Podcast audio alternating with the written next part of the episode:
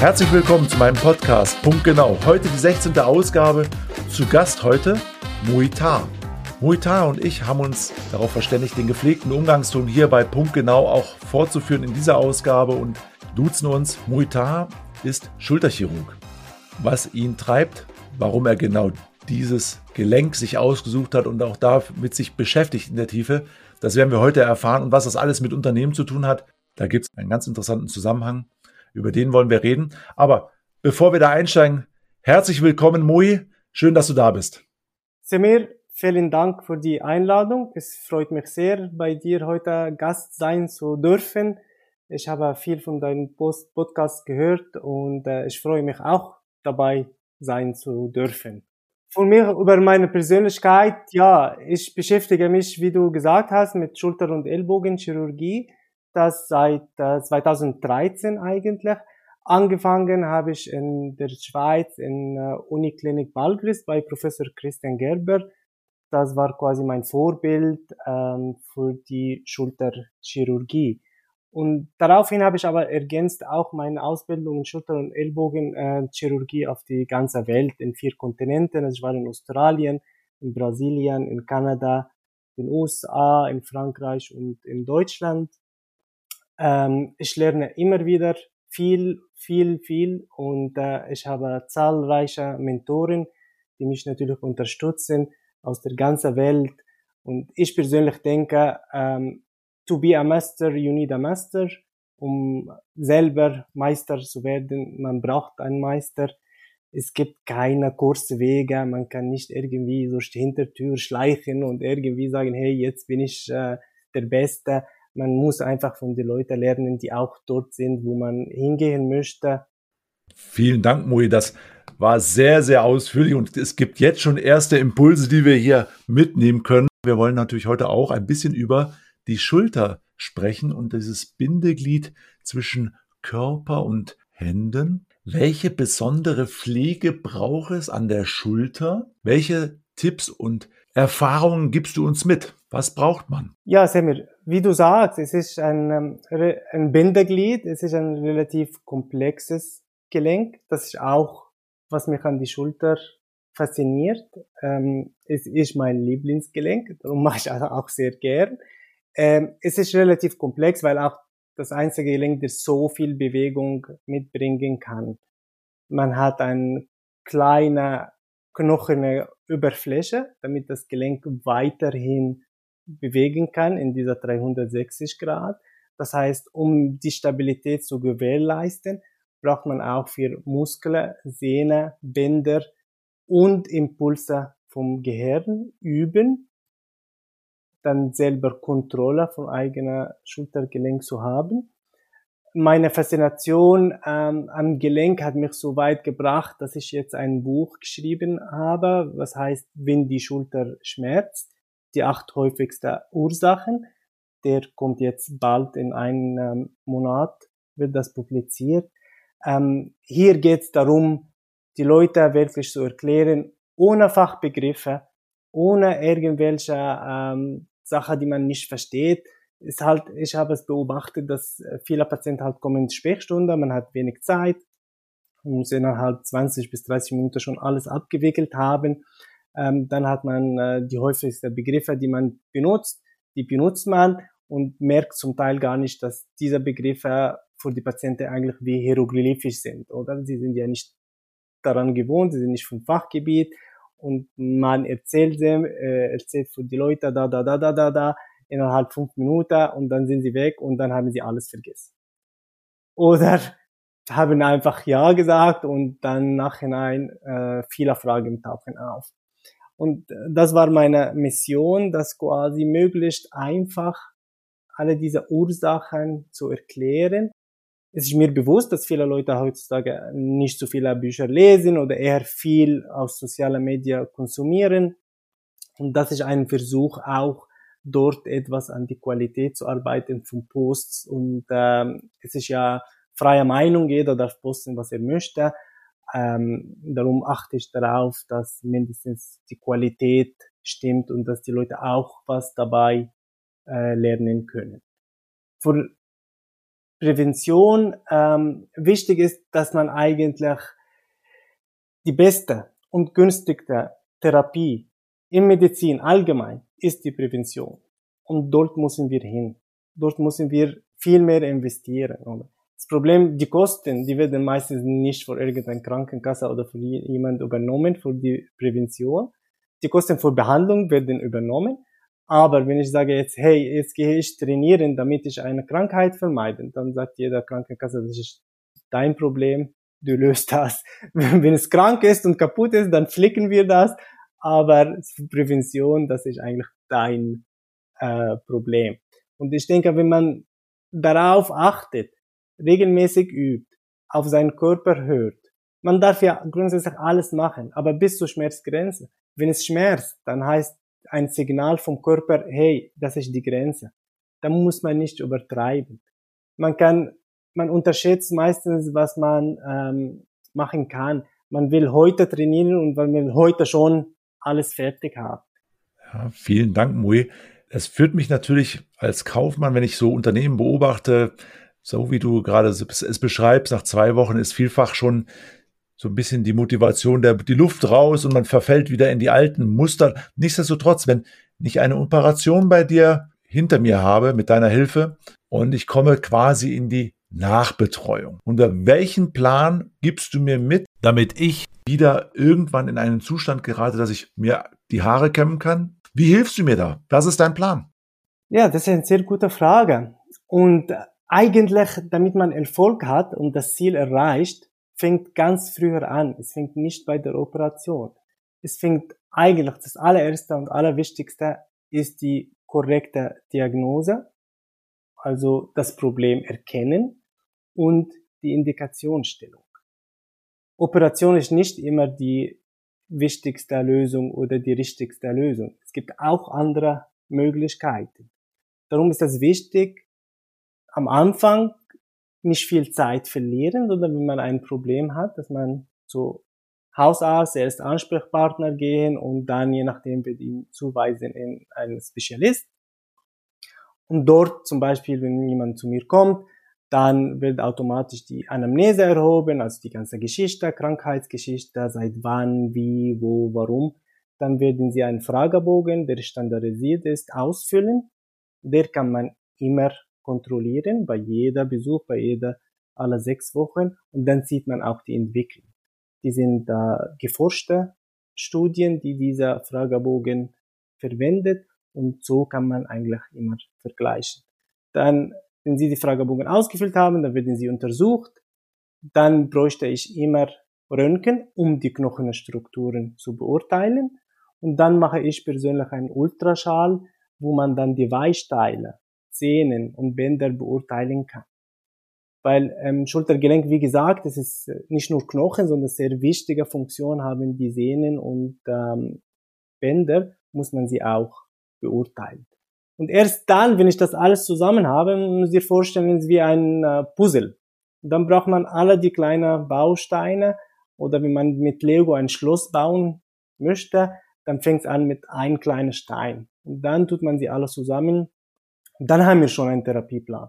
Dieser Therapieplan, der kann Physiotherapie sein, der kann Übungen sein, der kann ein Spritzer sein, der kann eine Operation sein.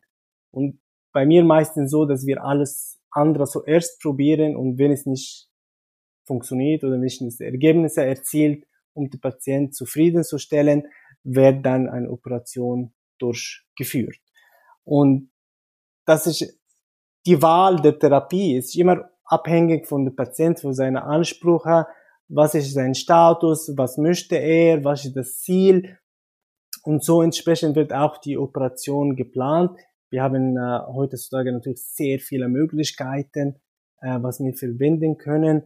Und je nach Patient, je nach Situation, je nach Wünsche, je nach ähm, Bedürfnisse wird die Operation geplant. Und so erreichen wir die Zufriedenheit von dem Patienten mit oder ohne Operation. Es geht schlussendlich, dass die Funktion, die man wünscht, sich wiederhergestellt wird, dass die, wenn Schmerzen vorhanden sind, dass die Schmerzen wieder besser sind, wenn es Instabilität Probleme ist, dass die Schulter wieder stabil ist. Also es ist immer abhängig äh, von Bedürfnissen und von Problemen, was Operation oder nicht Operation und wenn eine Operation, welche Operation sein wird. Und nur so kann man gute Ergebnisse erzielen oder erreichen. Vielen Dank, Mui. Das klingt nach einem klaren Plan. Das heißt, Auftragslage klären und dann das Puzzle zusammenführen und Schritt für Schritt das Ergebnis, das gewünschte, ja, erarbeiten. Führt mich aber zu einer weiteren Frage. Du hast mir erzählt, du hast auch eine Vielzahl von Experten um dich geschart und das unter dem Namen Fellowship. Ich würde ganz gerne wissen, wenn ich an Unternehmen so denke, da fehlt es manchmal an Expertise. Ähm, was war der Gedanke, der dich getrieben hat, dass du gesagt hast, ja, ich brauche andere Blickwinkel, ich brauche andere Expertisen, die ich bündeln möchte und ich, die ich auch meinen Patienten zur Verfügung stelle. Wie, was hat dich getrieben und wie funktioniert das? Ja, das ist ein, äh, wieder eine sehr gute Frage. Da hast du dich so sehr gut vorbereitet, Semir, für dieses Gespräch. ähm, also ich persönlich als Mensch, ich folge das sogenannte Pareto-Prinzip, dieser 80-20-Prinzip. Im Jahr 1896 wurde das vom Professor Pareto publiziert. Er war Professor in Lausanne. Er selber stammt aus Frankreich oder wurde in Frankreich geboren und ist in Italien aufgewachsen. Und er hat gemerkt, dass quasi 80 Prozent von die Ergebnisse sind eigentlich durch 20 Prozent von der ähm, Effort oder das, die Arbeit oder die Menschen, die etwas ähm, bewirken, erreicht werden können. Das heißt, ich mache immer 80 Prozent Schulter- und Ellbogenchirurgie und 20 Prozent von meiner Zeit verbringe ich mit meiner Leidenschaft Probleme lösen. Und als ich nach Australien gehen wollte, wurde ich konfrontiert mit dem Problem, dass Australien sehr weit weg ist ich könnte niemand, der in Australien war und ein Schulter- und Ellbogen äh, Fellowship oder spezifische Ausbildung oder Subspezialität kann man das auch nennen, äh, dieser Fellowship-Programm gemacht hat. Ich musste selber rausfinden. Ich musste, ich wollte in 2006 nach Australien. Dann bin ich mit meiner Familie, mit meiner Frau und zwei Kindern alle eingepackt und 2013 nach Australien vier Wochen unterwegs war um Interviews zu führen. Habe 13 Interviews geführt in Sydney, Melbourne und Brisbane, damit ich überhaupt das System kennenlerne. Und um zu wissen, aha, wie funktioniert das und wo kann ich mich überhaupt bewerben. Weil wenn ich jetzt ein Jahr ins Ausland gehe, dann möchte ich nicht auf ein Blind Date gehen, oder? Ich möchte erstmal wissen, wohin ich gehe, mit wem ich zu tun habe, bevor ich meine ganze Familie und Karriere mitnehme. Und das war eigentlich die Motivation für diese Plattform, weil ich habe diese Hausaufgabe gemacht, habe alles zuerst kontrolliert und dann entschieden, wohin und dann bin ich gegangen und war ich auch zufrieden. Aber als ich in Australien war, habe ich viele andere Kollegen getroffen, die das quasi nicht machen könnten, weil ich auch finanziell ein Problem und Zeit ein Problem, ich musste unbezahlter Urlaub nehmen und und und. Und sie waren in Australien und sie waren aber nicht zufrieden, weil ihre Erwartungen waren anderes als die Realität. Und da kamen diese Enttäuschungen. Einer hat sein Fellowship abgebrochen nach sechs Monaten und dann ist er wieder nach Großbritannien zurückgeflogen. Der andere hat gewechselt, war im Sydney und dann hat er ins andere Spital gegangen, weil er es nicht mehr äh, aushalten könnte. Und da bin ich eigentlich auf die Idee, wenn wir eine Brücke bauen können zwischen die Fellowship-Anbieter, die Leute, die das anbieten, mit die Leute, die ein Fellowship suchen und auch mit den Leuten, die so ein Fellowship absolviert haben. Dann kann der Informationsaustausch stattfinden und dadurch können so Frustrationen vermieden werden. Und dieses Projekt führe ich auch nicht alleine, sondern mit ganz vielen Experten und mit der Verband von Schweizer Assistent Erster und Oberärzte in Basel, äh, Kurs VSAO, wo wir gesagt haben, gut, wir möchten ja, dass die Leute ins Ausland gehen, wir möchten, dass die Leute ein Fellowship machen, dass sie ihre Karriere verbessern können, dass sie viel lernen von Experten auf die ganze Welt und nicht nur auf einer Schule fixiert sind oder auf ein Spital. Und um das zu ermöglichen und vereinfachen, haben wir diese Plattform gegründet. Es ist auch gratis für die Nutzer. Das ähm, ist ein Giftbag, das ist ähm, zur Unterstützung von Education, Ausbildung, dass die Leute auch das, was ich davon sehr viel profitiert habe, von so vielen Mentoren und so viel lernen, äh, dass sie auch das Gleiche machen können oder dürfen. Entscheiden muss natürlich jeder selber, wer wirklich ins Ausland gehen will und die ganzen auch Kosten, die betroffen sind, mh, zu tragen. Ähm, ja, die Plattform ist gratis, aber wenn man ins Ausland geht, muss man natürlich investieren.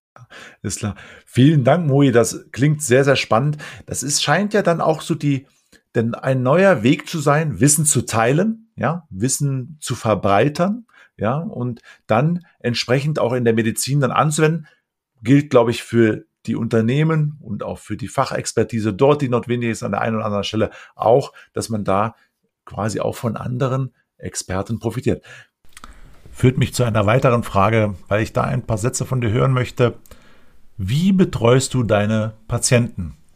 Sehr gern. Ähm, also heutzutage ist es so, dass ähm, die allermeisten Operationen werden arthroskopisch durchgeführt, beziehungsweise mit der Schlüssellochtechnik. Da geht man mit der Kamera rein und dann kann man diese Beschädigung oder Problem oder Sehnenriss oder Stabilitätsproblem dieser Sache mit der Kamera und spezielle Instrumente lösen. Ähm, offene Chirurgie hat natürlich ihren Stellenwert nicht verloren, sondern hat sich auch viel weiter entwickelt äh, mit der neuen Technologie, dass ähm, auch dieses Zusammenspiel zwischen äh, Unternehmen, ähm, Produkte, die produziert sind von Firma, von Medical Devices, die Entwicklung, die läuft dauernd. Ähm, ich durfte in der Schweiz als erster sein, der sogenannte GPS-Navigation für die Schulterchirurgie, also für die Gelenkersatz äh, verwenden, letzter Oktober. Ähm, und jetzt haben wir auch eine neue Technologie dazugeführt, durfte auch der erste Schulterchirurg, der das verwendet, sogenannte HoloLens. Das ist ein Mixed Reality, wo man operieren kann und gleichzeitig die Vorplanung von der Operation als Hologramm sehen kann während der Operationssaal, äh, während der Operation im Operationssaal. Dazu kann man auch Kollegen äh, einladen, die über meine Brille sehen, was ich mache. Das war ein Kollege aus Brasilien, der wollte sehen, wie wir das operieren in der Schweiz und der könnte über meine Brille verbunden sein, in Realtime sehen, was ich operiere, konnte Fragen stellen, konnte Sachen markieren, ähm, auf der Patient einfach als Hologramm und in der Mixed Reality. Ähm, und so kann man natürlich die, die Qualität mit einem System wie einer Navigation, wo man mit dem Computer zeigt in Realtime, wo ist jeder Schraube, in welche Richtung hin äh, bohren, wie lange ist die Schraube, vor allem bei schwierigen Fällen, wo die Anatomie nicht mehr vorhanden ist oder zum großen Teil zerstört ist. Durch die Abnutzung, dann ist das schwierig, man richtig sich orientiert. In der Schulter ist das auch besonders, dass man nicht das gesamte Gelenk sieht, wenn man am Operieren ist, weil das sehr viele Muskeln ähm, drumherum sind, sondern man sieht lediglich die Gelenkpfanne, die Oberfläche, wo man bohrt. Und hinten dran wie die Rotation ist zum Beispiel, das kann ich während der Operation nicht sehen. Sehe das im Voraus mit sogenannter Computertomographie oder Schichtröntgen. Und das, was neuer gekommen ist, ist, dass man jetzt dreidimensionell das planen kann auf dem Computer, auf dem Bildschirm.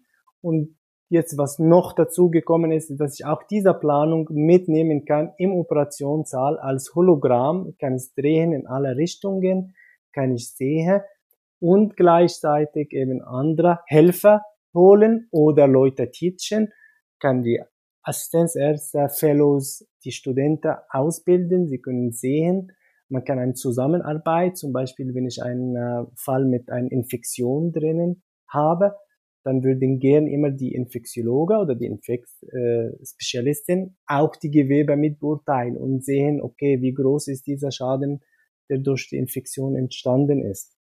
Sie können über meine Brille in Realtime sehen, was ich sehe, können Bilder machen, man kann Videoaufnahme machen. Ähm, wenn man auch jetzt auf YouTube gehen würde und schreibt Schulterchirurg HoloLens, dann würden auch alle Videos von mir kommen, wo ich das genau Schritt für Schritt erkläre. Wie kann man das auch für die Patienten nicht nur im Operationssaal, sondern sonst in der Sprechstunde verwenden kann. Ich kann denen zeigen, wie die Schulter aussieht, was wir geplant haben, wie wir das in Operation ähm, integrieren können.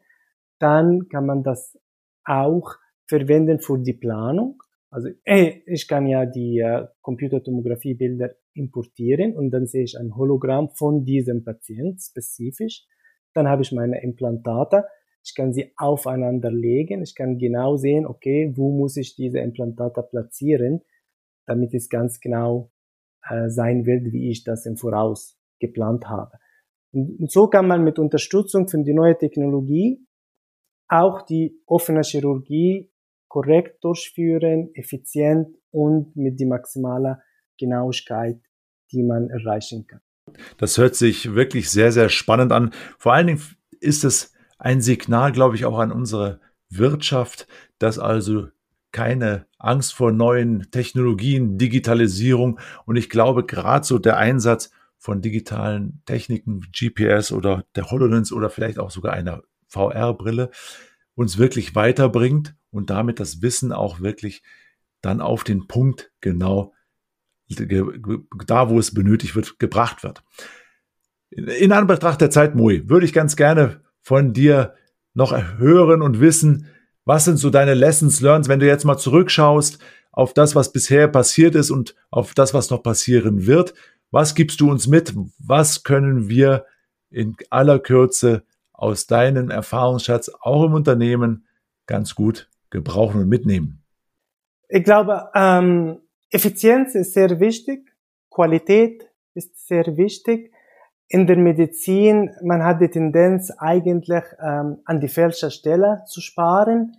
Ähm, wenn man überlegt, okay, was sind eigentlich die Hauptkostenverursacher in der Medizin? Die sind nicht Spital, sie sind nicht die Ärzte, sondern sie sind eigentlich die Patienten. Wenn die Patienten nicht ins Spital gehen, dann muss die Spital auch nicht so viele Leute anstellen. Wenn sie nicht zu mir kommen, dann stelle ich auch keine Rechnung. Es ist klar, man muss ja die Patienten schulen, zeigen. Äh, das Problem ist, es gibt eine Lücke zwischen ähm, Gesundheitssystem und die Patienten. Die Leute sagen, hey, Krankenkasse, Prämien, sie steigen jedes Jahr, ich zahle jeden Monat zu viel. Und sie wollen aber unlimitierte Arztkonsultationen haben unlimitierte Untersuchungen haben, sie wollen unlimitierte Therapien haben, sie wollen Operationen, sie wollen Medikamente, sie wollen Chemotherapie, sie wollen alles in der höchsten Qualität und ist ihnen aber nicht bewusst, wie teuer das ist. Zum Beispiel die Monatsprämie, die man zahlt pro Monat, das deckt knapp die Kosten von einem Arztbesuch. Nur ein Arztbesuch ist so teuer wie die Monatsprämie. Wenn man sagt, gut, ich habe einen Selbstbehalt über das ganze Jahr, zum Beispiel in der Schweiz 2000 oder 2500 Franken im Jahr, ja, das ist sicher so. Aber wenn man einen Tag auf Intensivstation ist, dann ist das schon weg. Wenn man einen Tag auf einen Notfall geht, dann ist man schon das weg. Man muss sich vorstellen, dass auch, man hat ja noch nicht operiert, man hat noch nicht äh, Chemotherapie gemacht, man hat keine Tumoren entfernt, alle Sachen, die sind sehr, sehr teuer. Und darum mein Appell an die Leute, an die Patienten, an uns alle, gesunder Lebensstil, Aktivitäten, Diät anschauen, auf die Gewicht achten, Sport treiben, nicht übertreiben, sondern nur treiben, darauf achten, dass äh, Sicherheitsplatz am, ähm, also Sicherheit am Arbeitsplatz vorhanden ist, damit man Unfälle vermeiden kann sich impfen lassen, wenn möglich, oder? Weil das Prävention ist die wichtigste, dass ich, auch wenn es ein gewisses kleines Risiko bei jeder Impf dabei ist, aber man verhindert, dass man krank wird oder schwer krank wird, hospitalisiert wird, auf die Intensivstation gehen kann. Man hat alles jetzt bei der Covid-19 auch Tag zu Tag erlebt und sieht, wie, wie enorme Kosten das äh, entstehen können. Ähm, dann zum Arzt gehen, wenn es wirklich nötig ist wenn man jetzt leichter Schmerzen hat, Ähm, da kann man auch schnell ein Schmerzmittel geben und nicht sofort auf den Notfall gehen, weil er seit zwei Stunden plötzlich ein kleiner Zehen Schmerzen hat und will es jetzt um zwei Uhr morgen abgeklärt haben. Also da kann man auch am nächsten Tag das beim Hausarzt zeigen. Äh, klar, wenn man etwas Großes hat und ein Problem hat, sollte man natürlich jederzeit bei Notfällen unbedingt auf Notfall gehen. Aber bei kleiner Bagatelle Sache nicht gehen. Wenn man direkt zu Spezialist gehen, dann zuerst recherchieren, zu wem muss man, möchte man gehen. Äh, bei Standardkrankheiten oder Probleme braucht es nicht unbedingt an zweiter, dritter und vierter Meinung. Es reicht auch, wenn man zuerst recherchiert und schaut, zu welchem Spezialist man gehen möchte und geht zu dem und dann weiß man auch, was das Problem ist und kann man eine Lösung gemeinsam erarbeiten. Sehr gut. Vielen, vielen Dank, Moi, für deine Zeit und für deine Ausführungen. Ja, was nehmen wir mit? Also Ziele setzen, präventiv arbeiten, das Puzzle langsam aber sicher zusammenbauen und last but not least, mit einer 80-20-Regel kommt man auch ganz gut durch. Ganz, ganz lieben Dank für deine Zeit, Moi. Schön, dass du dabei warst. Vielen Dank, hat mich sehr gefreut und ähm, ja, wir hoffen, wir sehen uns wieder auf sozialen Medien ab und zu. Das war wieder eine Ausgabe von Punkt Genau. Schön, dass Sie dabei waren. Ich bin Sime Fasadi, Ihr Interim Manager und kaufmännischer Situationsspezialist. Wenn Ihnen die heutige Folge gefallen hat, dann hinterlassen Sie doch einen Kommentar oder abonnieren Sie den Podcast. Besonders freut es mich, dass mittlerweile 80 Abonnenten punktgenau regelmäßig hören. Vielen Dank dafür. Ich freue mich schon auf die nächste Ausgabe. Bleiben Sie dabei. Bis dahin. Tschüss.